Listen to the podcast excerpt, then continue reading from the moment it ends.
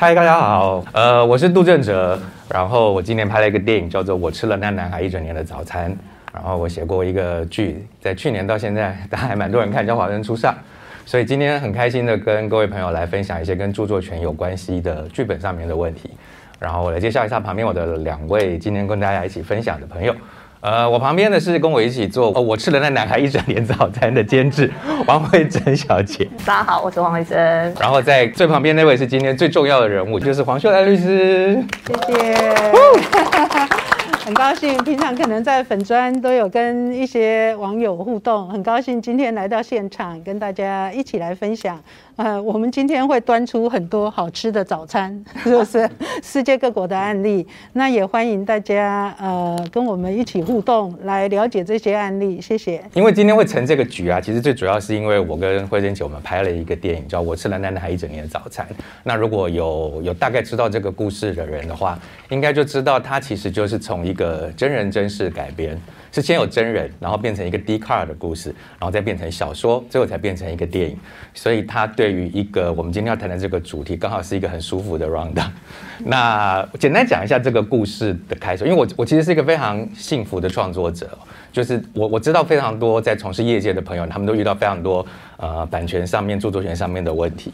那可是我作为一个创作者来说，我的制作人、我的监制、我的电影公司都把这都搞得非常好。也就是说，其实我一开始并不知道他是真人真事，我是先拿到小说，然后我看完小说之后，我才见了本人，才知道说哦，原来他是真人真事，所以我并没有受到任何在创作上面很大的为难之处。但是这个故事的授权的部分，我想我们先先请慧珍姐来分享一下她怎么拿到这个版权的部分。这个呃也有点考我的记忆力啊，因为这毕竟是也一段时间了。然后我记得那个时候我是在地卡上看到了那篇网文，然后那时候就觉得他被他这个这篇网文的篇名给吸引到，然后后来接着找资料看一看，哎，发现他有小说，然后小说看完之后觉得。挺有趣的，因为毕竟那有点青春的过往，会觉得啊非常一种羡慕吧。然后后来我就接着去联络了尖端出版社，然后在联络的得知的时候，那时候就得知说啊尖端他把这个早餐夫妻的整个权利他都代理下来。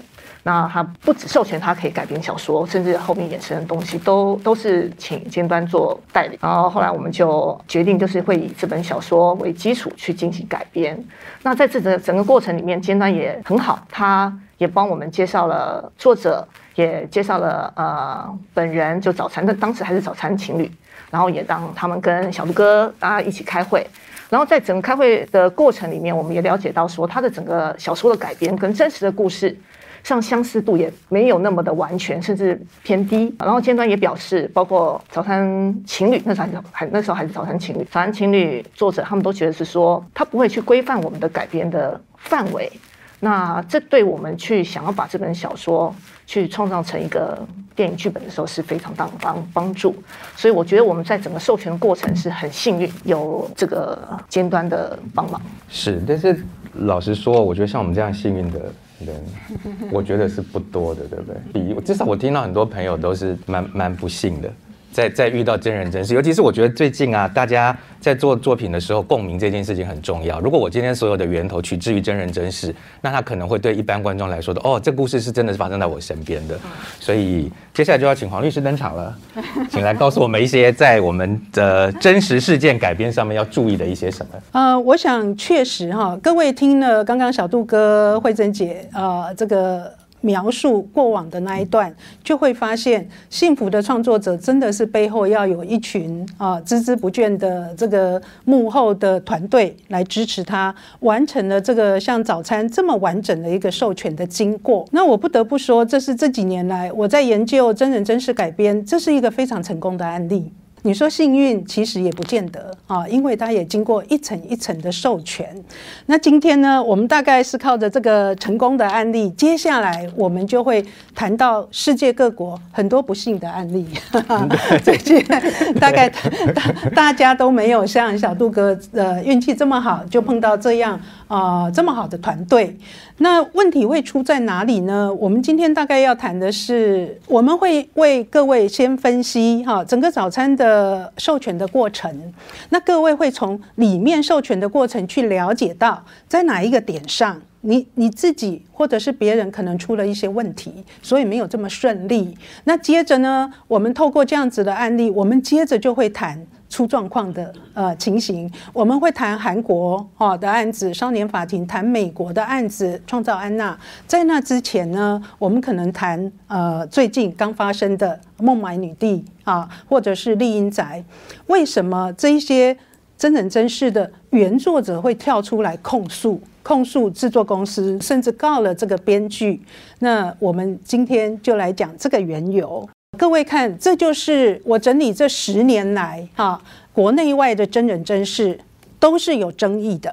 好，呃，各位看，早餐没有列在上面，因为它是一个成功的案例，是幸运还是不幸？幸运的话放在这上面，可以跟各位分享。这里面一半都上过法院，都判决下来。啊，譬如说，我们说这个呃，感谢上帝。啊，上过法院啊，无声呢，在社会上也是激起了一些呃激荡啊波澜。那像这个我不是药神啊，也是一样有争议，有一些是原型人物跳出来主张说，为什么你把我丑化了？为什么你加上这些黑历史？我明明没有发生这一些负面的啊状况，为什么你要抹黑我啊？所以。原型人物就跳出来，像啊孟买女帝啊，连她的养孙女都跳出来说：“我阿妈不是这样，她从来没有从事过性交易工作。”各位如果有看过的话，会觉得哎。为什么会这样主张？哈，那这就是原型人物跟制作公司，或者是一连串的，不管是编剧或像慧珍呃制片这样，在这整个过程，他们的努力是不是有哪一点、哪一个环节出了问题？哈，也许在座的各位呢，也曾经碰过这样子的一个问题。我们今天就来娓娓道来。哎，那我想要先问孟买女帝好不好？那他们当时都没有问这个事主本人吗？本人死了。对，但是 比如说我现在要改变一个已经往生的人的故事，我是要取得怎么样的授权？还是在进入到这个主题之前，就要先跟各位提到说，原型人物他到底握有哪一些权利？因为他有这一些权利，所以你必须要去问他本人，或者是他过世了之后要问他的家属。可是过世了之后问家属这件事情，其实在民法上，民法上说。人的权利能力始于出生，终于死亡。你死亡的时候，这一些包括姓名权、肖像权、名誉权啊，它都不存在了。那你要不要去问他的后代子孙啊？这是个问题。我们等一下有专门来谈孟买女帝，再仔细的说明，好不好？因为我好想知道，很好奇，好奇的小孩。所以我们在问说，真人真事哈，你在描绘这个呃。社会上真实事件的时候，是不是要经过原型人物的同意？这一点呢，是因为原型人物他享有这一些人格权。我们就看早餐哈，刚刚呃，经过慧珍监制跟小杜哥在讲，首先是慧珍监制在 d 卡尔上面看到，那请问 d 卡尔上面的这个文章，他有没有受到著作权法的保护？很多年轻人就在那边叙述自己的心声，一篇一篇的文章写出来，甚至放上图片，你可不可以自由使用？有些人会说，而你放上去公开的这个网络上面，当然我就可以用。各位，浏览跟利用那是两回事。那是不一样的，而且呢，在 d 卡尔的早餐的这一篇文章，他写的非常的完整，人事史地物都有了，描述他们 吃了一整年早餐的历程，所以他在著作权法上，它是一个完整的语文著作。这个作者呢，当然就受到保护。那他受到保护，当然尖端出版社就觉得很有趣。他们找了这一对早餐的夫妻，他们就一起聊聊说：“哎，你们这个故事这么有趣，那可不可以授权给我们？我来找一个文笔很好的作家来把它写成小说啊！”所以他们就找了 Misa 帮他写出来这个小说。那这个是尖端出版社一手策划，当然他就得到这个真。人真是原型人物的授权，所以就没有问题。那小杜哥，我要考你一下，那早餐夫妻呢？他们授权的是什么权利？我刚刚提到，这么快就考我 授权什么权利？我们彩排的时候，小杜哥从来没有答对。对，我们每次 我们在线上讨论好多，所以啊一直都在答错。啊，我刚刚有说啦，嗯原型人物之所以我们要征求他的同意，是因为他享有民法上的人格权，包括姓名权、肖像权、隐私权、名誉权。那么在这里，他揭露出来的是什么？可是等一下，但是我在小说里面不是用那个名字，啊我不是用他们的名字，因为所以姓名权你就不用管他。对，因为事主本人的名字，我其实我现在我都不知道。啊，所以我只知道小说里面他们帮他改了一个名字，叫向维新跟陶渊，他们自己对取作改。改了名字，那就没有姓名权保护的问题。那为什么还要得到他的同意呢？我刚刚问的是民法上的人格权，各位要留意一下，只要牵涉到真答对了，小杜哥你要感谢一下。你刚刚说什么？隐私权权。哦，啊、我们在提到真人真事的改编，各位要留意到两种权利，它是不一样的。一个是民法上的人格权，这个大家很熟悉，肖像、姓名啊，像小杜哥马上就说没有没有，我没有用到他的名字，所以就不用得到他姓名权的授权。另外一组呢是叫做著作权，著作权就不一样了哦。像这个艰难出版社请了作者来写的这一本小说，变成这个小说呢有他的语文著作权。那早餐这个呃网友呢，他也有语文著作权。啊，所以你要授权的话，就要分清楚，不要写错。懂你。所以我们还是不能，对不对？我是说啊，因为他还是有隐私权的部分嘛。对因为他揭露了他整个吃了别人一整年的早餐，这个是他的隐私，他不见得要放上大荧幕，不见得要放在小说里。他现在同意了啊，是他愿意让你去描述他的隐私，他把这个隐私的部分授权给你，所以还是要经过原型人物啊他的授权。不过在这里，在早餐的这个案子是制作公司呢得到出版社。啊的授权，那出版社往前呢，他们是得到早餐这一对夫妻的授权。啊，各位看清楚，它是这样子的一个流程。那请问，如果你是那个小说家的话，你要不要跳出来跟 d 卡的这个网友要求他授权？要不要？这个大家常常会搞混。就是说，尖端出版社，你委托我来写这一篇小说，我也写完了。那写的过程，我用的是 d 卡尔上面的这个故事。那我这个小说家要不要去跟原型人物，就是这个早餐的夫妻请求授权？答案是不用。怎么这样？各位，你们千万不要站在小杜哥那一边，常常答错。刚刚就有说，早餐夫妻他把所有的权利，当然包括他的姓名、肖像、隐私，全部都授权给出版社。出版社找了这个小说家来写了小说，所以出版社当然要负责说，我帮你搞定所有原型人物，他都已经授权给我，而且我跟你担保。所以各位，如果你是那一位小说家，出版社委托你去完成这一本小说，你们的合约上面一定要有一条担保义务，就是出版社要跟你担保。真人真事的授权没有问题哦。以后如果是早餐这一对夫妻出来指控你，我要负责帮你处理，因为我跟你担保没事啊。早餐这一对夫妻已经授权给我啊。那当初呢，他们授权的方式是这样：出版社呢，他就整个权利拿到之后，委托了小说家写了小说，那这个小说再授权给制作公司。啊，就是慧珍监制去取得这样子的一个授权，所以再过来制作公司就拍成了这一部电影。现在就走到制作公司这里喽。那制作公司要拿到哪一些授权？他当然拿到出版社的授权。那各位看，这上面还有谁？还有小说家，还有原型人物、网友哦，这一对早餐夫妻。那制作公司或者是小杜哥，身为编剧跟导演。他要不要站出来跟小说家说：“哎，请你授权给我？不用嘛，啊，因为出版社已经授权给制作公司，出版社还告诉制作公司说没问题。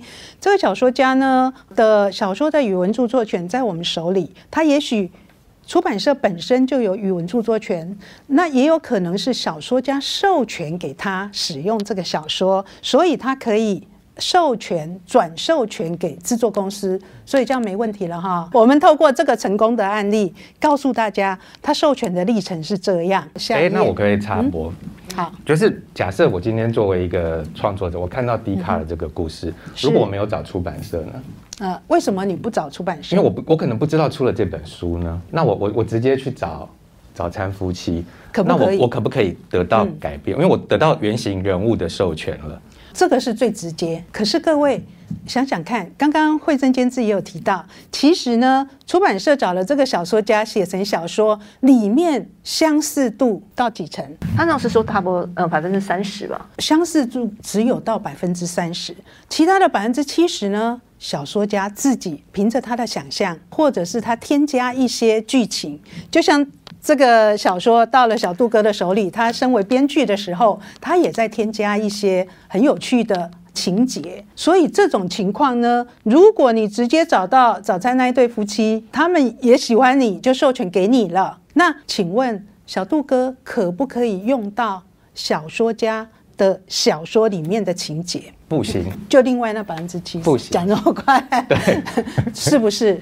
是嘛？因为他没有得到语文著作的授权，他只有得到原型人物的授权。我们这堂课可以下课了，大家都答对了，嗯 大家都嗯还有很多还有很多那个争议性很多的。好，呃，趁着大家这个兴头，我们就分析一下，从刚刚的原型人物，他享有语文著作权，然后尖端出出版社请了这个呃小说家写完小说，这就是原著。那要得到原著的同意，过来就是小杜哥编剧、导演。完成了，完成了这整个的著作。所以各位看，你利用原型人物的真人真事改编之后呢，拍摄成电影，他创造了这么多的著作。从迪卡尔的文章原型人物写了之后，他整个的真实故事，他就授权给出版社。尖端就拿到这个完整的权利，所以尖端呢可以找作家来写。那请问作家要不要得到早餐夫妻的授权？就不用啦。那出版社再授权给制作公司，制作公司要不要回头找早餐这一对夫妻原型人物？就不用啦，因为出版社说。我有完整的权利，我现在转授权给你，我也担保我的授权是没有问题的。所以各位，你如果是制作公司，你这时候你就要检查你的授权契约里面是不是有一条的担保义务，担保什么呢？出版社不只要担保他这个小说是原创，没有抄袭，他还要跟你担保我有取得原型人物的同意哦。因为呢，我这个故事的源头是从原型人物真实故事来的，所以里面有一个担保的条款，一定要包括到这一点。那所以制作公司完成的电影享有视听著作，那请小杜哥完成了这个剧本有语文著作，它就是这样子过来。那我们进一步要问的是，哎，早餐这个成绩这么好，那是不是进一步要拍成譬如说电视剧集？有没有这样的计划？如果有，因为各位也知道，真人真事的 IP 开发非常的可贵。它从最真实的故事，它有了这个时代的烙印、社会的这样子整个的缩影，在这个真实的事件上面，我们把它写成了小说，改编成剧本，再拍成了电影。那进一步呢，当然可以做 IP 开发。所以在真人真事的 IP 开发呢更有意思。那你若身为制作公司，你当然一刚开始你就会有这样的规划。为什么要一刚开始就有这样的规划，而不是等到哎电影那这个票房长红再回头找啊那个授权的范围的话，那已经来不及了。所以你在刚开始要找出版社取得授权的时候，这时候你就要开始思考。你以后要做哪一些 IP 开发？譬如说电视剧、网络剧要上 OTT 平台，那进一步呢，可能要拍成舞台剧，或者是做动漫。因为这年轻人的故事就做成年轻人喜欢的艺术形态。如果有这些规划，那小杜哥你要怎么做我在想一个问题，你先回答。我这在想个时候别的问题，我要问你一个问题。这个时候呢，制作公司是不是也要要求出版社在 IP 开发的这各种形态里面，它一起授权？比如说最源头的时候嘛，对，在第一呃，次实际上在最源头的时候，我是有谈了几个项目包在一起，让它啊可以授权我们使用的，确实是有的。对啊，这就很聪明的做法。因为就我们了解，你如果后来得了奖，你再回头再去找出版社要取得授权，那授权金一定是加倍，甚至呢，他找了另外一家来拍这个电视剧，他权利就不一定会给你，那就造成一些遗憾。所以，我们在这种情形，IP 开发这么重要的时代，我们就会建议制作公司在刚开始谈的时候，要整套全部都谈下来，放在那个授权契约。当整套谈下来的时候，会不会增加他的授权金？会不会？会你又答错了。会？哎 为什么不会？你问有很多淡书，我这个合约细节太实在是 我我们都要守密哈。对我可以跟各位分析，在那个情况之下，很多制制作公司都常常会心虚或者是犹豫，说我可以去要到这么多的授权范围吗？万一我现在要这么多，我是不是要付出相当大的代价？啊、做舞台剧也要授权金，做动漫也要授权金。其实呢，你可以先写，先约定，你先拿到这个权利，免得日后 风云变色、情势变更，对方会大幅的提高你的授权金。那这时候你没有钱怎么办？或者是你觉得，哎，这些都是在未定之天，我现在就付了授权金，那对我来讲会不会不划算？那你就可以附条件。附条件这件事情，我们法律人非常熟悉，可是不晓得为什么电影人呢始终不会用到这个条件。什么条件呢？我可以告诉你说，当未来你现在先授权给我，我要先保住我有这样的权利。那先授权给我以后，我可以开发啊、电视剧。或者是周边商品，或者是改编为舞台剧，我就转授权给故事工厂。就像我们与恶的距离，等到那件事成真的时候，故事工厂付给我授权金，我再给你几趴的授权金。我们说这是附条件，条件成就的时候，你才必须要付支付那个授权金。所以对你现在而言，你要签授权契约的时候，你根本就没有多余的财务负担。可是你先拿到权利，那有些人就说，那我就写一个优先开发权。我说优先的意思是，你有可能在相同条件之下，你才有这个优先权。那别人的条件比你多一分的增加好处，那你就拿不到了。所以优先权不见得有十足的保障。可是你如果现在就跟他约定，我就是要这个授权，以后做舞台剧，你就是要授权给我，你现在就同意了。那授权金呢？我以后再付给你，这样也合理嘛？因为这件事情还没有成真。那我想要 先问，哎，我想要回到一个源头，我觉得大家可能会比较关心一件事情。我我作为一个创作者哦，其实我在改早餐这个故事，但我没有觉得他他在过程中有些不舒服。可是对于创作者来说，我我一开始拿到这个故事的时候，因为它就是个真人真事，然后他们也要结婚，也是个 happy ending。可是，在做这种青春疼痛型的电影，我总觉得他要有一些遗憾。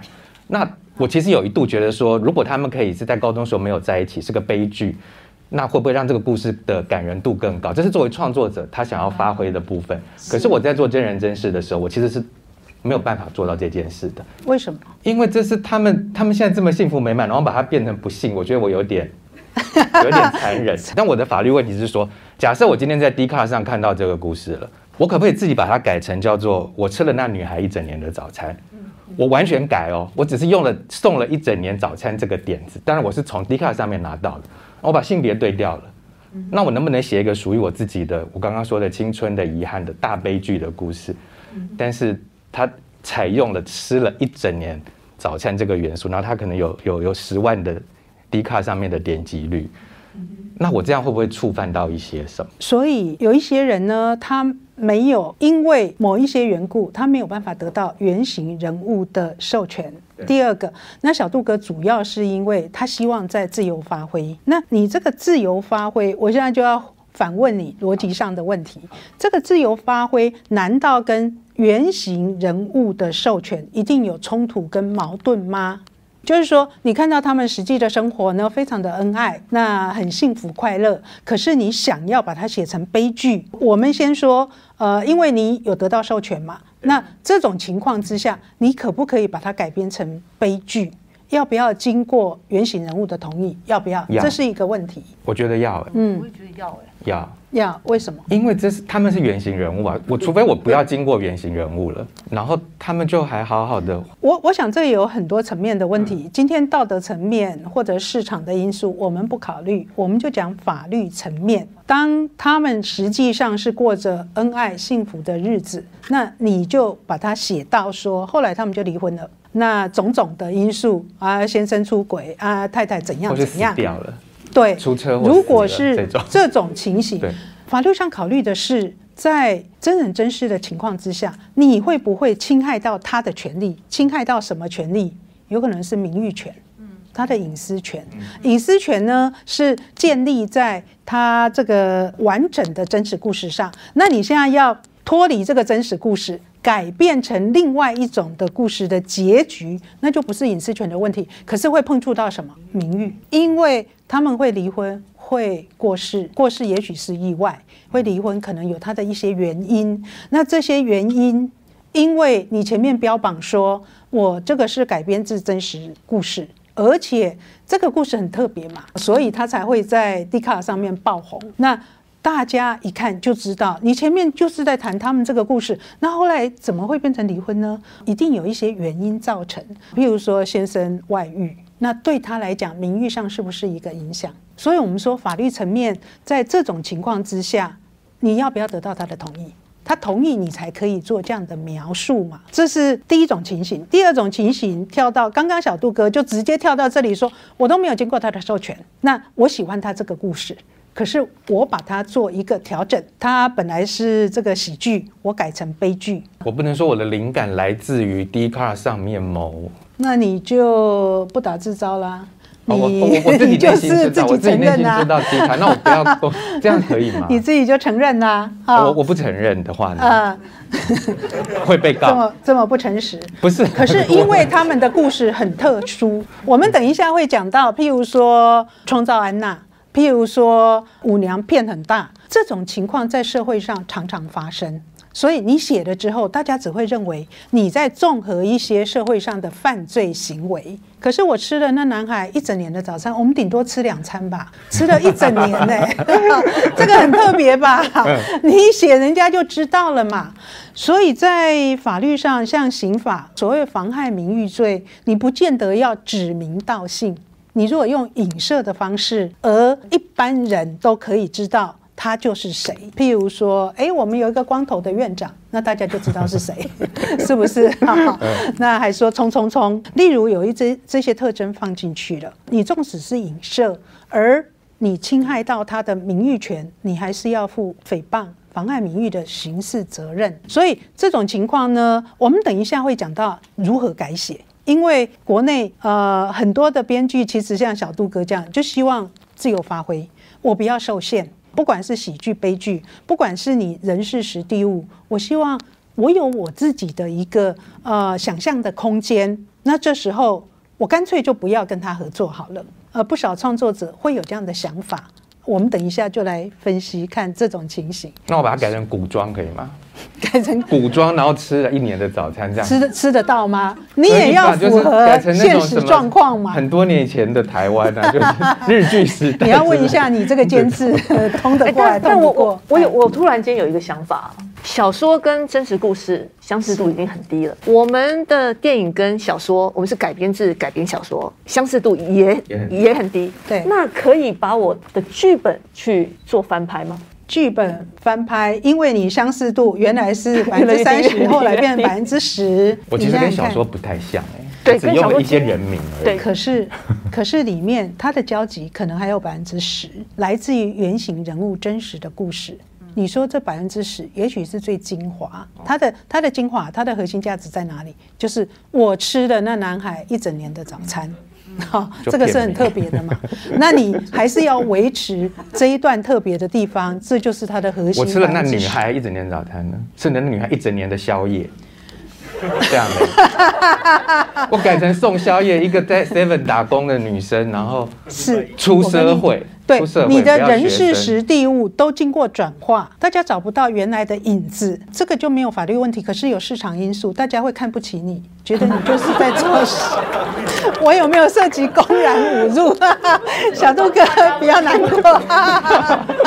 我不能被看不起。所以呢，为什么要经过当事人的同意？那就是因为原型人物他有民法上这些权利。民法上哪一些权利？隐私、名誉啊、肖像这些权利都有可能用到啊，所以呢，你必须要得到他的同意。那像刚刚小杜哥说的，我不要经过出版社小说的授权，我直接找到原型人物，那更真实。这时候你就要注意喽。这种情况之下，你就不能 一不小心用到小说的情节。所以这里在为各位分析，原型人物他拥有这样的权利，所以你必须要取得他这一些授权。那如果他有语文著作权，就像出版社找了小说家写了这个文学，或者是像无声、沉默、报道文学，它已经形成了一个著作权法上面保护的标的的时候，你还得取得他的著作权的授权。那其中有一个争议就会是。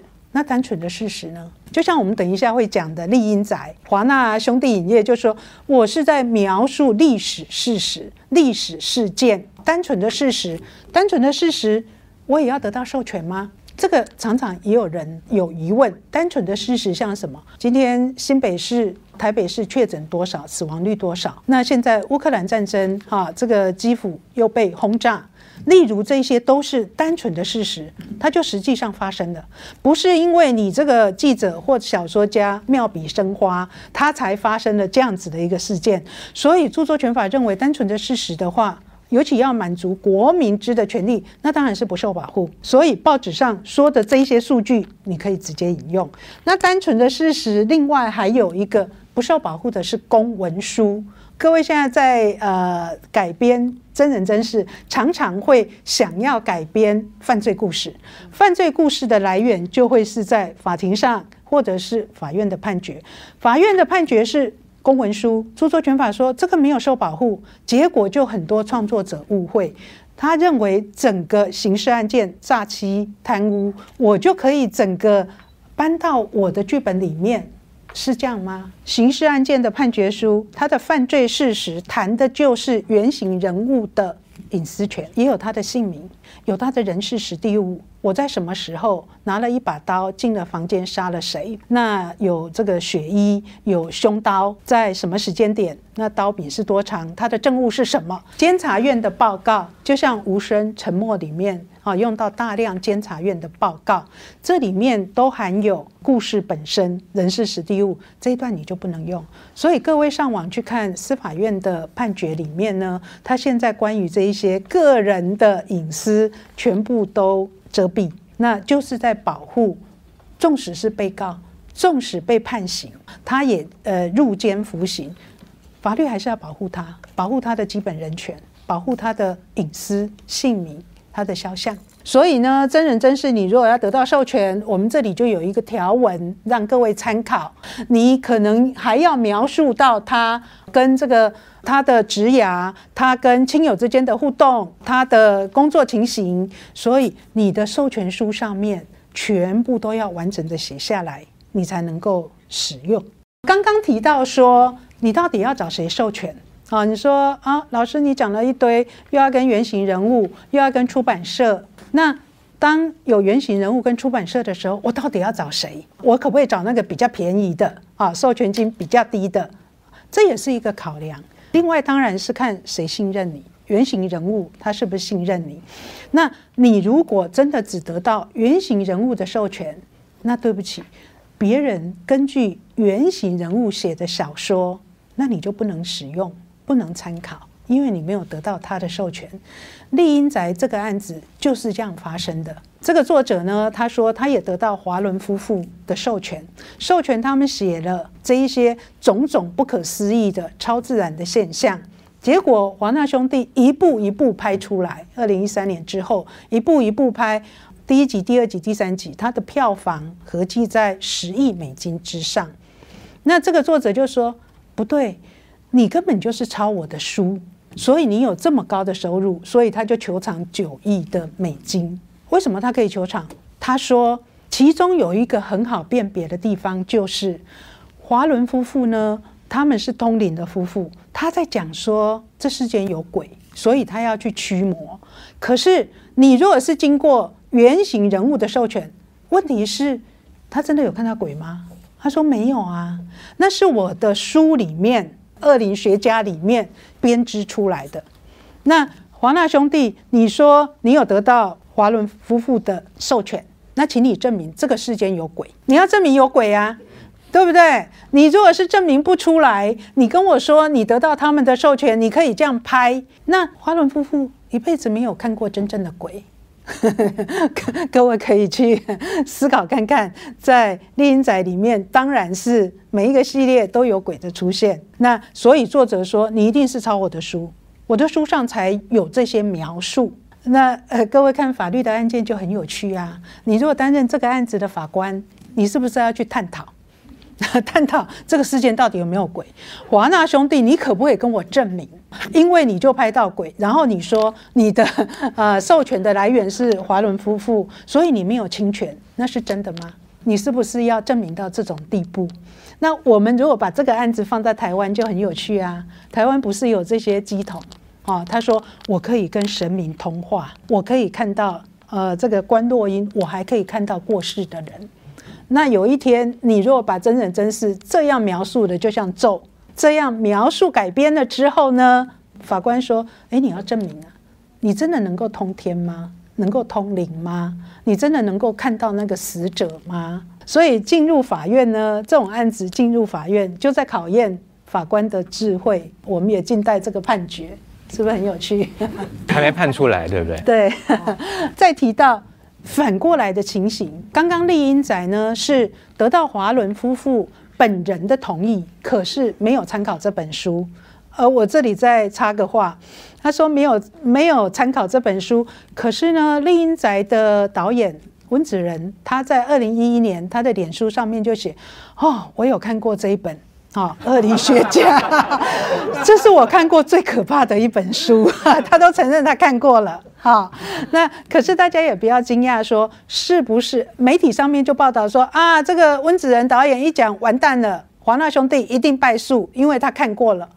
那他就是没有法律上的这个概念，因为法律上呢，你要告别人侵权，至少符合抄袭你的著作，要符合两个要件，一个是接触。温子仁导演有接触过，他承认他看过了。第二个是要实质相似，这两个要件都成立，都发生了，才会呃构成侵权。那所以法官还是要看是不是实质相似，到底有没有鬼，这一点还是要去调查。所以媒体上面说啊，这个温子仁导演真的害死了这一家华纳兄弟，不见得，他是很诚实的讲出来。是不是就像无声跟沉默？无声的导演他也承认，我有看过啊，我有看过《沉默》这本书。那是不是看过他就一定是抄袭？不见得啊，他可能是参考。那你还是要去鉴定这两个作品是不是有实质相似。我这几年在推广这一些智慧财产权的知识，一方面也让国人知道说，其实。法律人的逻辑在观察或者是判断这些案件，也希望大家不要人云亦云啊。在这种情况之下，还是在进一步调查。那反过来的这个情形，孟买女帝就反过来了哦。她有得到小说家啊，这个小说写的是什么？孟买黑手党王后。她讲这个甘古拜呢是啊黑手党的皇后，因为他拜了这个黑手党的大哥为他的干哥，都保护他。那么他只有得到小说家的授权，有没有得到家属的授权？没有。真实人物当然是过世了，可是他的养子，因为他没结婚，他也没生小孩，他的养子、他的养孙女一直阻止《孟买女帝》这一部电影的上映，后来没有阻止成功，在印度今年二月就上映了。接着呢，Netflix 也上架了，相信各位很多人都看过了啊，也蛮好看的。这种情况，他说他的养孙女说：“我阿妈从来没有当过娼妓，没有从事性交易。”那当然，进一步法官就要去调查。不过这个案子，呃，很可惜，在程序方面就驳回了。为什么啊？因为他的养子，呃，声称他是原告，他有这个权利去告告这一家，他他连谁都告，女主角他也告了。那导演不晓得有没有告，可是制片公司一定被告了。那么法官说，你这个养子的收养关系其实不合法。你收养在前，收养法在后，因为印度的收养法非常晚才通过，所以呢，他的收养关系没有被承认。既然你不是他的养子，你没有这些继承权，你当然也不会受害，所以就直接驳回。我们就看不到说到底调查的结果，到底他是不是有从事这个性交易。不过电影里面是描绘的历历如绘。为什么可以告女主角？跟她什么事啊？她不就是演员吗？女主角为什么被告？她演的太好了，很多人因为她的演技进了戏院。当然，一方面呢是他的养子会觉得说，你怎么把我的 妈妈演成那样？她明明就不是娼妓啊，因为是女主角演的，所以有时候呢，这个被害者，当然我们这个被害者在这里是加上引号，他是不是真的被害，那是另外一个问题。他们在告的时候，有时候会告错对象。当然，有时候他也是为了舆论，或者是为了媒体，所以我告了女主角，女主角会跳出来喊冤，那大家就会注意到这个事件。有时候只是为了媒体操作，真正要告的是谁？当然是制作公司。那我们的问题就会是说，那么如果有经过授权，小作家授权哦，那小作家授权以外，或者是原型人物授权之外，我又。加上一些黑历史可以吗？我加上一些负面的东西，或像小杜哥刚刚说的，我就要把它改成悲剧，可以吗？不行啊！我也觉得应该是不行啊，因为我们会怕造成原型人物他心里面的创伤。呃，对，那他应该就可以是说，哦，你你你这侵犯到我的名誉，你让我精神受损，你让我怎么样？诸如这样的，因为。因为他虽然同意我们去做一个改编，可是还是在一个事实的架构之下去改编。对，如果你超越了这个事实范围，除非有取得他的同意，要不然话没有事先取得的话，他还是可以去主张这会侵害到他的名誉。可是呢，这就形成一个很大的冲突。什么冲突？原型人物有些故事太单调，那制作公司希望加料、加以渲染，或加上一些黑历史。在这种情况之下，才有戏剧张力。这个呢，美国法院说这是制作公司的言论自由，可是就会牵涉到原型人物的民法上的人格权，我的隐私，我的名誉。所以，为什么法律的象征是一个天平？它常常要顾及到两方的权利或他们的价值。你说言论自由重要吗？重要。那个人的隐私呢？非常重要。那立法者要保护哪一个？在这种情况之下，你如果是立法者，你会考虑要保护谁？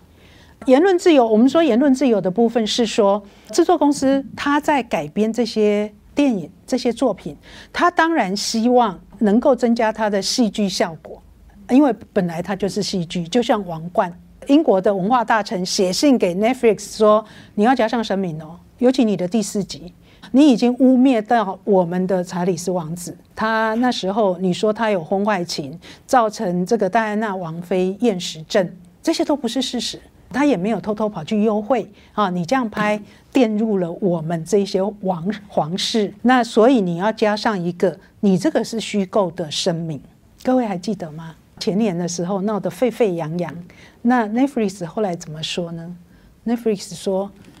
所有的观众都跟我们一样了解这个是立基于呃真实的历史事件，可是我们用戏剧的手法把它拍出来，讲得多好，是不是？你如果不是用戏剧的手法，谁要看？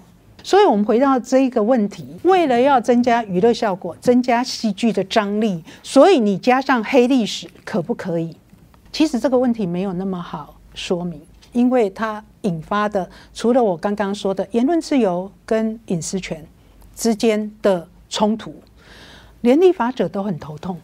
我到底要保护谁？所以在美国这个核弹危机的那一个案子，呃，台湾的话叫做危机倒数，原型人物萨维也跳出来告电影公司说：“你明明就是来采访我，问了我很多我在伊拉克战争里面担任拆弹的这个弟兄，问了我很多的故事，我也如实的告诉你们，结果你们拍出来完全都没有得到我的授权，这样的话当然是侵害我个人的隐私权。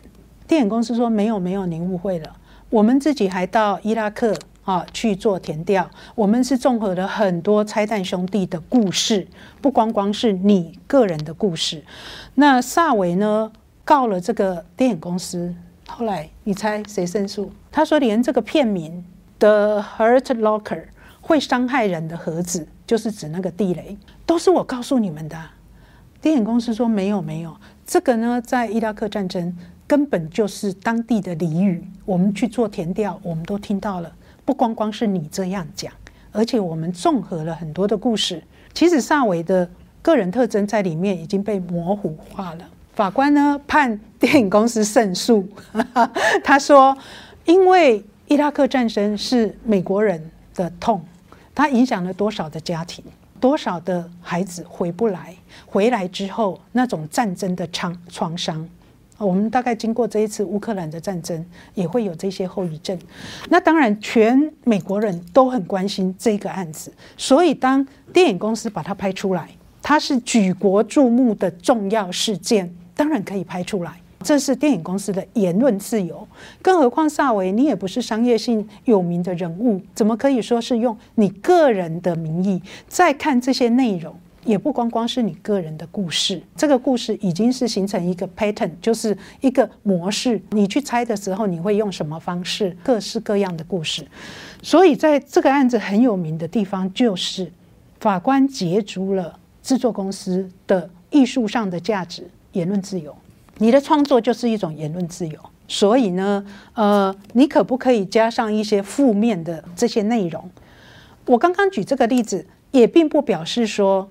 各位创作者就可以加上这一些负面的故事，不是不是这个意思，而是说，当它是真实的、跟公益有关的，你可以呃如实的拍出来，你不见得要原型人物的授权。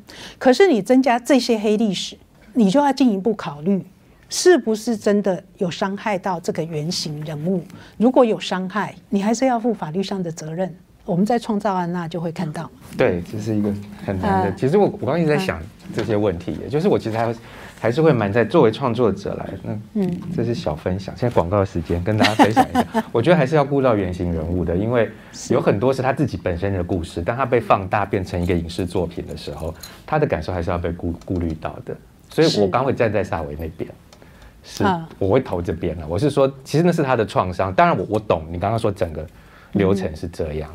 可是作为创作者，还是要有一些你你你作为一个创作者的社会责任跟道德，你还是要慈悲一点的面对一些 这样的事吧。我们并不是说判断一个事件，光光从法律的这个因素，我想只靠法律的规范，大家呢也没有办法去形成你非常温馨的人际关系，或者是刚像小杜哥说的悲天悯人，那甚至呢流露在你的作品里面。的这种对人性的宽容或者是尊重哦，我想这是非常可贵的啊，也也必须要去留意的地方。所以这也是为什么我们今天会坐在这里来探讨真人真事改编的过程中，它的界限在哪里？其实都源于我们对原型人物的尊重，尊重，而且感谢他给我们的这个真实的故事，我们要好好运用，那不能反过来让他有恶度的伤害。那事实上呢？制作公司还是不断的在伤害这些原型人物，例如什么，我们就往下看。好，创造那应该是大家最近都常常看到过，因为它其实是一个我觉得是有争议性的事情了。然后这个人现在应该也还年轻健在，然后好像刚刚出狱没多久嘛。对。那我觉得这个加上他的 Netflix 又是一个被很关注的作品，所以讨论度很高。那当然这个。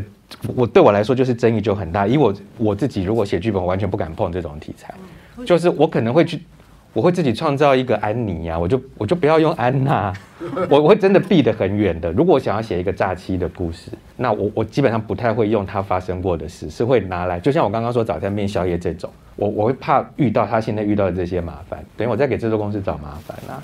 假如他们真的也愿意拍了，我的立场我也会避掉。对我我也跟小哥一样，因为这个牵扯东西太多。但当然，我们我们少掉了就是真实故事改对编这六个字，因为它它相对来说会大家有一个有有关注度，跟它可能也会有市场，跟会说哦，它就是真实故事。像等一下我们讲到那些犯罪的，会应该会更有趣。刚刚小杜哥说我们不敢碰，嗯，那为什么美国的影集很多这一类的故事，像舞娘片很大啊，像创造安娜，而且呢还不止这一季，可能第二季、第三季还会继续。安娜呢在狱中不不只是接了这个授权的案件，她另外一出狱，她又要主持节目。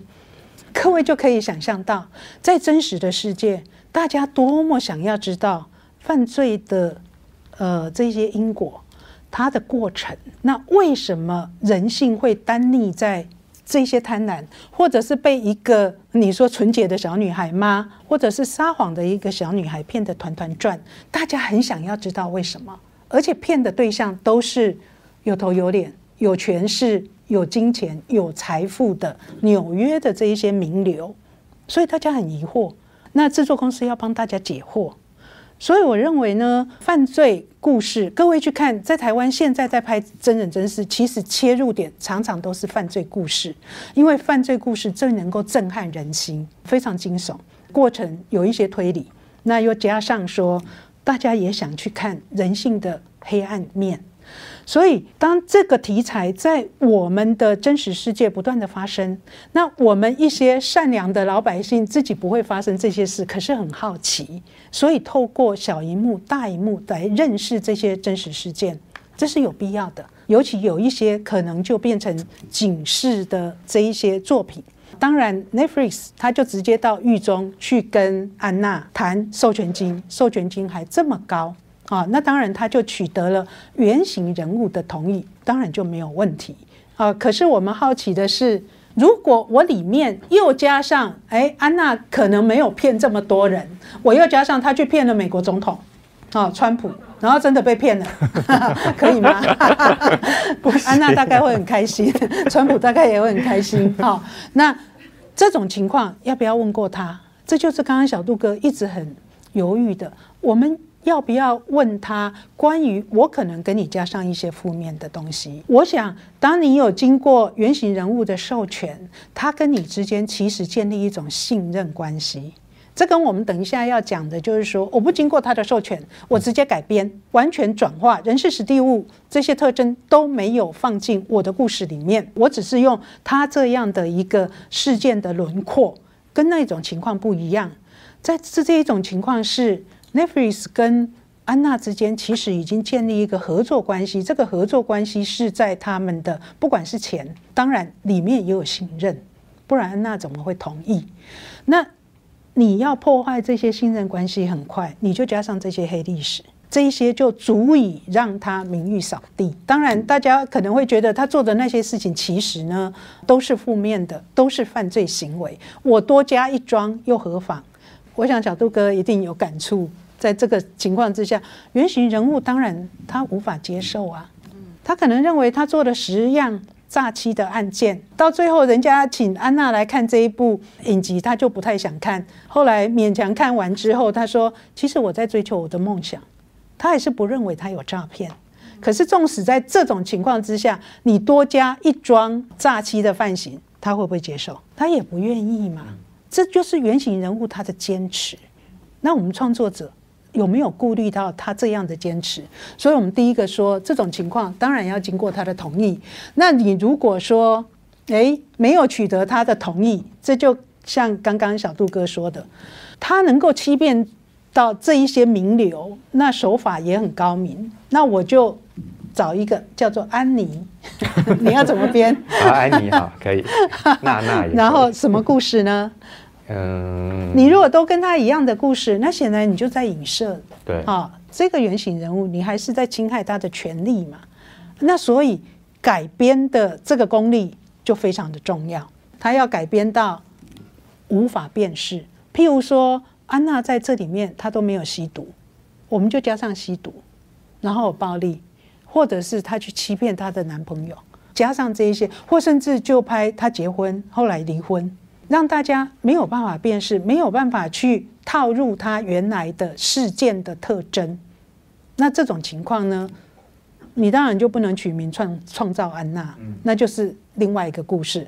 我们只能说这个故事启发了你，哈，但可能这故事不会红哎、对因为嘛？我就是要这就是问看安题嘛。娜，因为他才二零一八、二零一九才被抓进去，我就是要看他，对，谁要看安妮？创作者就会有这个难处，这也是为什么真人真事很吸引人，因为他的事件真的就刻画了人心，大家想要去了解。所以我们在讲这个《创造安娜》这个影集的片头，他就马上告诉你说，全部都是真实的故事，虚构部分除外。各位这样子写有用吗？虚构故事除外，这两句也实在是废话嘛，啊是不是？我每次看看那个片头，我就觉得莫名其妙，怎么会这样子写呢？倒是不少真人真事，现在他们你说他小心也好。啊、你说他想要逃避一些法律责任也好，都会加上。国内的话最流行什么？故事纯属虚构，如有巧合，什么什么啊纯属，如果有雷同，纯属巧合，对，这个在法律上有没有任何效力？没有。答对了。耶、这个就是 salon pass，你贴上去只是导演安心，制作团队安心。在法律上呢，人家如果说你抄袭，你侵害了原型人物的各项的权利的时候的话，法官还是要去鉴定、检视、调查你的影片的内容、你的故事情节，你到底有没有真正侵害了原型人物的权利？所以加上这句话，对法律人来讲一点作用都没有。可是呢，很多导演喜欢加。呃，我们的原则是这样：你加了，你放心，好吧？你高兴就好，你安心就好。好、我们今天这堂课也是要让各位创作者能够安心，我们能够掌握这样的界限。好、我们再看下一页我觉得要先讲那个法，那个少年法庭哎、啊。好，因为我觉得大家最近很爱，台湾最近大家很爱拍那种类型剧、犯罪剧、啊杀人放火剧。少年法庭这件事情哦，我觉得有趣的是，就是说，因为法律上面的争议，它比创造安娜的争议会更大。创造安娜基本上还不算到杀人放火，可是他就是真的少年法庭就真的是判了案的。然后我就，尤其是他第一集那个案，其实我本来不太敢看这种剧，我觉得太。我不敢看，还真多，鬼片也不看，这个 什么都不看。所以后来我们是上次我们第一次在线上聊的时候提到了这个，我才开我才回去看。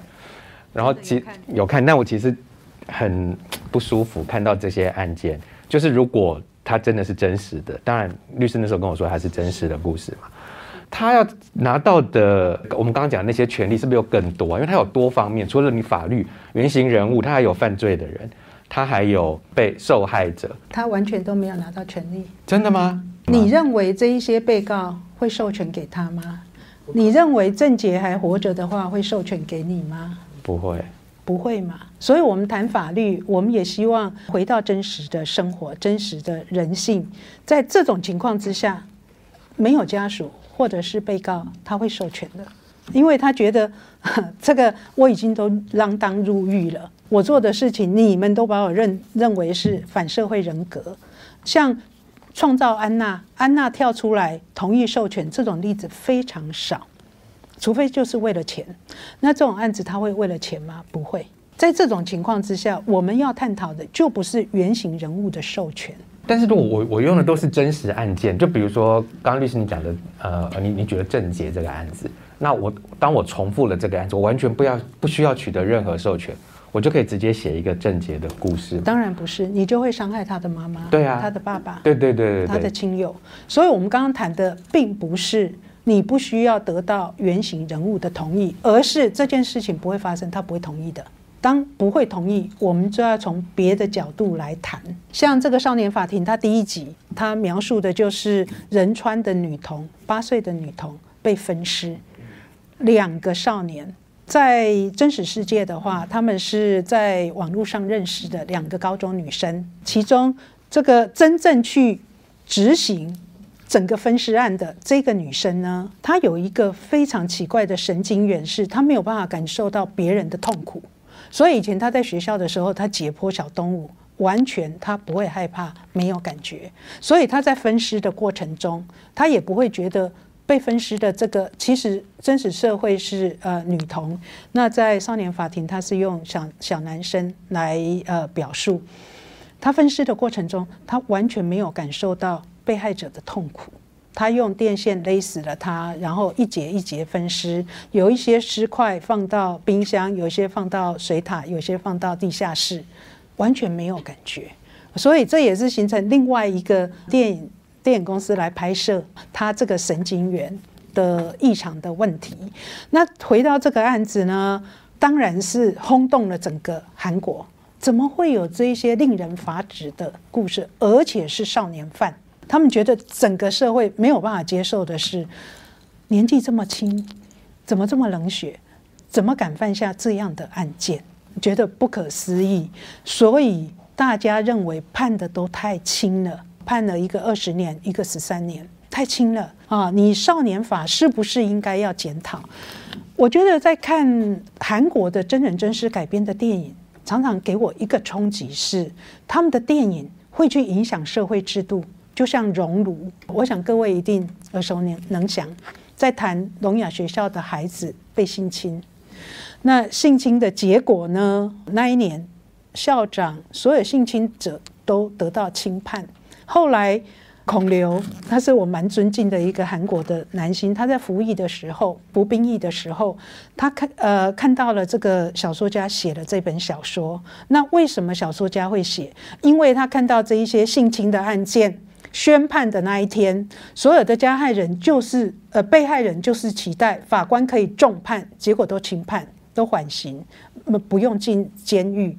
所以这小说家就觉得奇怪，哎，为什么这一些被害的啊这些小女生她也不能言语，可是她非常的难过，那一定是有蹊跷。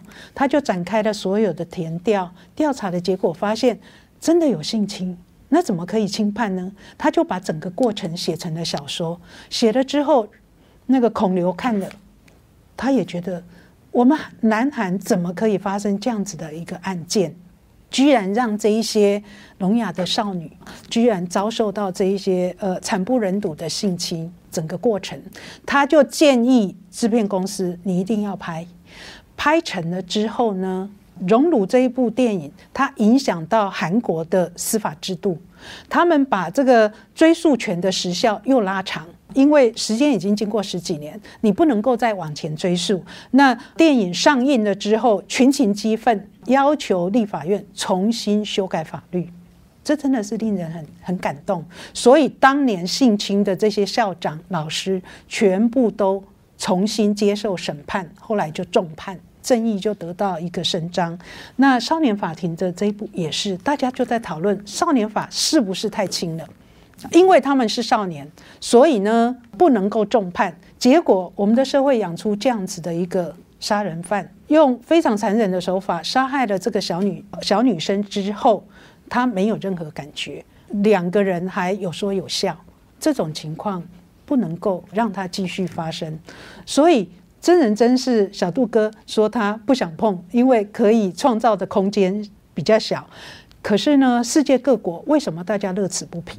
因为它就是一个时代的烙印，社会的缩影。而且，当你重现在大荧幕之后，它感动人心之余，它可能会改变制度。所以我个人我是很佩服拍摄真人真事这些创作者、这些制作公司，因为拍出来之后，才让我们。很真实的看到这些真人真事，所以在少年法庭这里，这种案件，这两个少女，包括他的家人，他一定不会授权，他不会授权给你说让你去拍出来。那你是创作者，你很想要跟全世界告诉大家说，我们要正视这个社会事件，我们不容许这种冷血的杀手，特别是少年犯。重新犯这样子的一个错误，那我把它拍出来，那我要克服的是什么？你要考虑到什么？啊，你当然会参考很多的判决书，判决书可不可以用？我们刚刚就讲过了，判决书可以用到什么程度？那你可能会参考媒体的报道。那在这里的话，各位就可以看到这个少年法庭制作团队他们的拍摄的手法，他就改变了性别，改变了年龄。那增加了这一些法官之间的各种的角力，或者是不同的理念。那他就经过了这些改编之后，他其实大家也都还知道，这就是仁川女童分尸案。可是原型人物可不可以跳出来告他？我没有用你的名字，没有用肖像，那很多的故事特征我已经改变了。所以在这种重大的犯罪案件，透过这样子的方式公诸于众，那透过戏剧的手法。我认为这样子的方式也是合法的，他不用经过授权，他也不可能拿到授权，所以他用这样子的方式改变。所以，如果未来我们要做这类的案件，在台湾，嗯，就是如果很多，所以是可以直接已经在做了，所以是可以的，对不对？是，可是他这中间他就必须要考虑到很多改编的呃情况。我们介绍这些案件，就是台湾以后也会碰到。那你要怎样去面对面对这个问题？像他这一个呃七罪追缉令，凶手他直接跟刑警讲说：“我就是犯了这么多，你一个一个去查啊。”那刑警本来不相信，他真的到尸体埋藏的地点，真的挖出了尸体，一件一件的破案。那破案了之后呢，后来就改编要成为这个电影。那家属知道了之后非常生气，他说：“你你这个一看就知道。”你谈的就是被告谁谁谁，你侵害了我们的名誉，你当然也影响到我们这些家属都还在呀，你也会影响到我们的名誉呀，所以就引起很大的风暴哦，去抗议这种情形呢。后来制作公司他就道歉，因为他连埋藏尸体的方式、地点、整个过程历历如绘，跟真实的情况一样。他说这样子造成对家属的恶度伤害。这种情形，你说是不是法律问题？他有没有侵害到原型人物？原型人物说没关系啊，我提供给你的，你去破案。那破案了之后，当然进一步是我提供给刑警破案的，我愿不愿意制作公司把它拍出来，这是另外一个层次的问题。他不见得他跟这个刑警自白或者是自首。他就同意他的故事放上了大荧幕，这是两回事。可是呢，今天不是原型人物跳出来，而是他的家属。那他的家属受到怎样的伤害？那就是名誉上的伤害。所以那一年，呃，公司邀请我去演讲，他们也是针对真人真事的主题，他就会问说：，呃，社会上有一些真人真事，我就说，好，我就举例，你如果是阿扁的海角七义。以后你要拍，那可以吗？真人真事，那各位要留意到，政治人物、公众人物，他们的事件，大家认为说我们应该要拍，我们有权利拍，它的共同点是什么？因为公益性。我们等一下讲韩国的案子很有趣，他们请求一个叫做被遗忘权。各位可能在台湾的法律没有看到这个被遗忘权。被遗忘权呢，在欧盟二零一八年，欧盟通过一个一般资料保护法，里面十七条，他就提到被遗忘权。什么叫被遗忘权？那是本来在二零一四年的时候，欧洲应该是西班牙有一个民众呢，他因为用了这个呃信用卡盗刷的结果呢，就被公布在网络上。后来他要找工作，四处碰壁，他就写信给 Google 说：“你不可以这样啊！”啊！你害我都找不到工作，所以呢，你应该要删除我这一则新闻。他说：“我享有被遗忘权，被遗忘什么？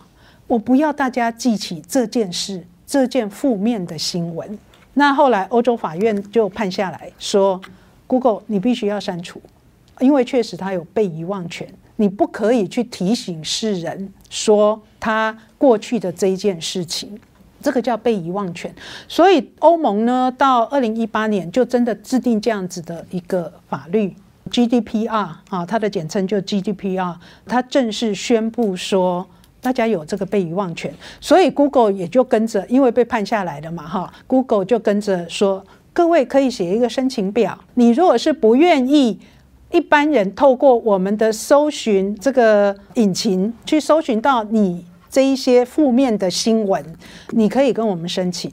听说有三百多万则的申请，一半呢都通过，Google 就把它删除。也就是我不愿意被 Google 到，有这样子的一个权利。台湾有没有？台湾没有这个用语，可是有一个类似的精神，它是在我们的个资法、个资保护法里面有提到说，你有一些资讯人家做不当的使用，你可以要求他删除、禁止使用。不过跟这里的被遗忘权还是有一个距离。那所以就有学者在讨论，我们要不要把它提升到宪法层次，说被遗忘权也是宪法里面的基本人权？这还在讨讨论中，还没有放在宪法或其他的法律里面。那我这里特别提醒各位，就是在谈真人真事改编，就像刚刚小杜哥提到的，有一些人形人物，其实他的创伤，他不愿意再被提起。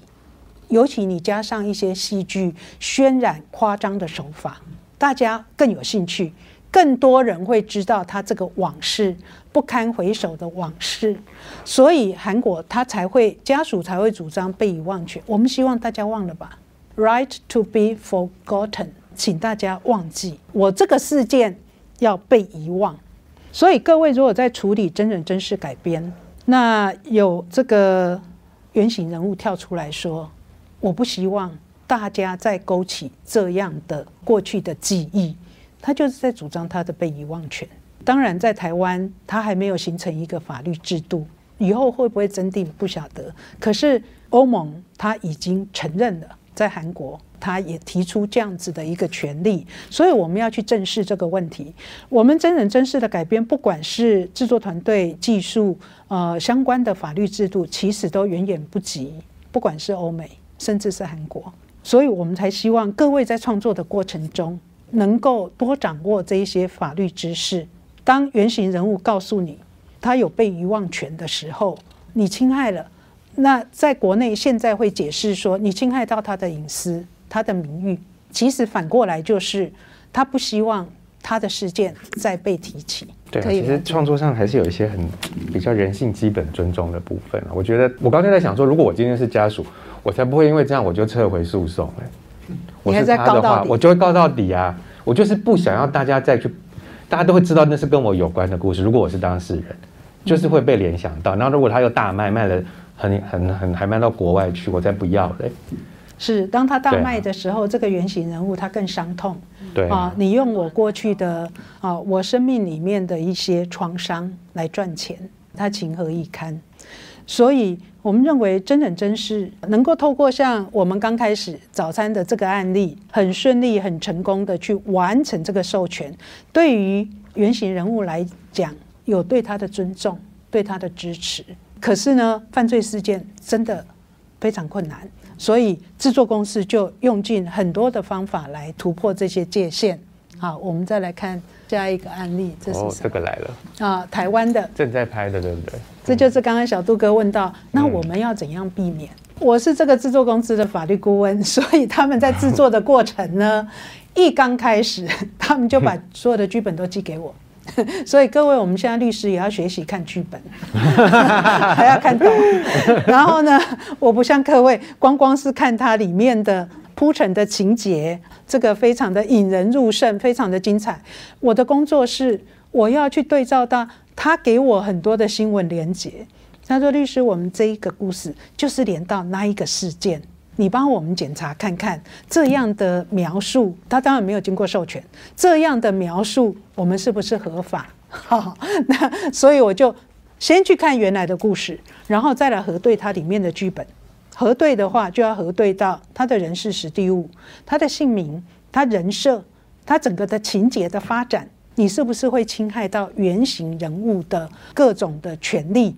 所以他有四个故事，四个故事我们一一的核对，花了好几天的时间。后来再跟他们讨论另外一个新的制度，我也要让各位知道，因为呢，国外啊，他们重视这些真人真事改编，可是他也很怕挨告。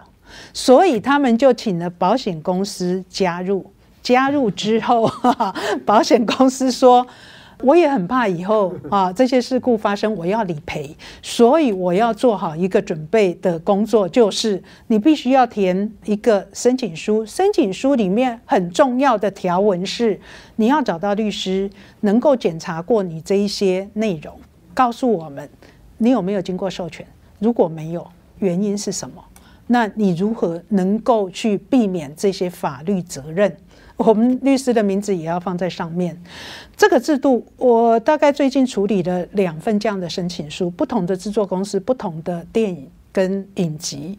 我认为这个制度非常好，以后慢慢的会引进到台湾的影视产业。引进了之后呢，你制作公司你也很负责任的去做各项检查。然后甚至有保险公司也一起参与。以后万一原型人物出来告告成了，你要赔偿，那保险公司可以出来理赔。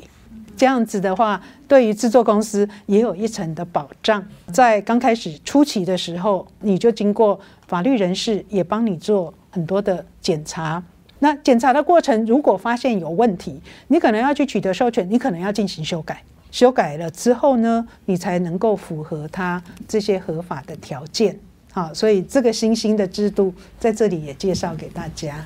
所以他们现在的这四个故事都是真的，对不对？对。那经过呃一些改写的手法，应该今年会上架，到时候各位可以去欣赏，可以去对照看看是如何的改写方式。它的原则就是说。你可能会用到它很多的概念，譬如说诈领保险金，我安排一个意外，嗯，然后去诈领保险金，这个各位一定从小到大都有听过。那只是他去选定某一种意外事故，把它演出来，所以他利用的就是说，哎，这个只是概念。那我关于意外事故的发生，人事实地物，我都没有用原来的事件。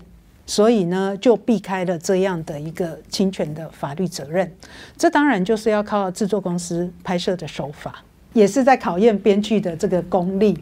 我想要问的一个一个问题，就是说，如果我我就是真的想要改变一个这样的故事，就是大家都知道的，嗯，我就想要真人真事，就是啊，我们用正解好了。但是我不会做这件事。我是说，如果就是想要拍这样的故事，我是可以直接，我有权利直接，我就是写一个正结的故事，主角就叫正结。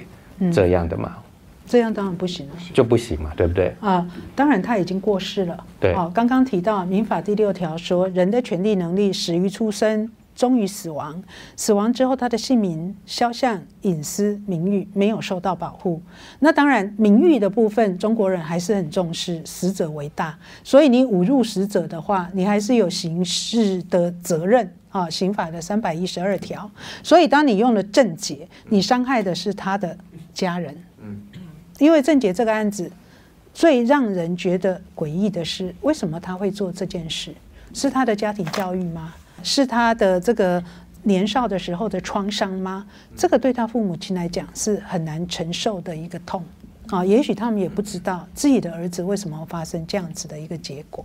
郑杰不像创造安娜，创造安娜呢？这个记者呢，孜孜不倦的到狱中去访问他，跟他非常不和，被他破口大骂。他还是想要去了解他行骗诈欺的心态跟手法。呃，在美国也有其他的纪录片说，这个炸弹客有一个纪录片跟剧情片，就在谈这个炸弹客他为什么都要寄这些炸弹去炸死美国人。他就经过很长的时间，然后把纪录片拍下来，我们就知道他的原因。很可惜，郑杰很快就伏法，所以我们的社会学者、社工人员或者是心理咨商师都没有机会去了解到他整个的心路历程。所以，当你今天拍出来，你一定会想要探讨他这个原因。对他家人来讲，那是无法承受的痛。所以你还是会影响到他家人的名誉。那当然，翻拍的过程、改编的过程，其实很成功的是《我们与恶的距离》，它里面也有一段啊，谈的也是正解，大家都知道。只是他把捷运车厢换到电影院，都是人潮很多的地方，所以呃，凶手可以随机杀人，他一定能够达到他随机杀人的目的。这就是相当。的一个转化的手法，这个转化的手法非常成功，所以呢，郑杰的家人也不能说，哎，你侵害郑杰或侵害我们的名誉。可是他探讨的就是这个问题：加害人跟被害人之间，他们最后要如何和解啊？其实加害人的家属也受到很大的创伤，可是加害人死了，留下的是家属去承担这所有的后果。那被害人要怎样跟他之间透过修复式的司法来完成这个和解？好，所以那也是一个成功的案例，也是小杜哥这样一路引导到这里，我自己也有这些感触，所以用这个案例跟大家分享，说原型人物他的痛。所以我们来看，亲爱的。这个大家一定知道，周薇主演，陈可辛导演。那最初呢，制作公司对这一个社会，就是农村儿童被拐骗的事件，他们非常有兴趣，因为呢，在中国农村常常发生，造成很多家庭的悲剧，所以制作公司呢就去采访了其中一位这个家庭啊，高永霞是原型人物。采访的过程，他都。侃侃而谈，讲到最后，制作公司说我们想要把它拍成电影，他吓一跳，他说对不起，我不要。那所以就没有授权，因为他不愿意他这个创痛呢再搬上大荧幕。可是导演呢，就还是把它拍出来了。拍了之后呢，高永霞原来都不知道。结果过年的时候，那有人就跟他说：“哎，有一部片子跟你的呃遭遇好像很像。”他还不太相信，他就跟着他的公婆进了电影院看，看了之后，他非常的伤心。那回到家之后，村子里面呢，大家对他就指指点点。为什么？因为呢，里面有一部分都是虚构的，包括什么？包括他跟证人上床，他下跪，他被殴打，而且因为他不孕嘛，所以呢，他先生才在外面带了。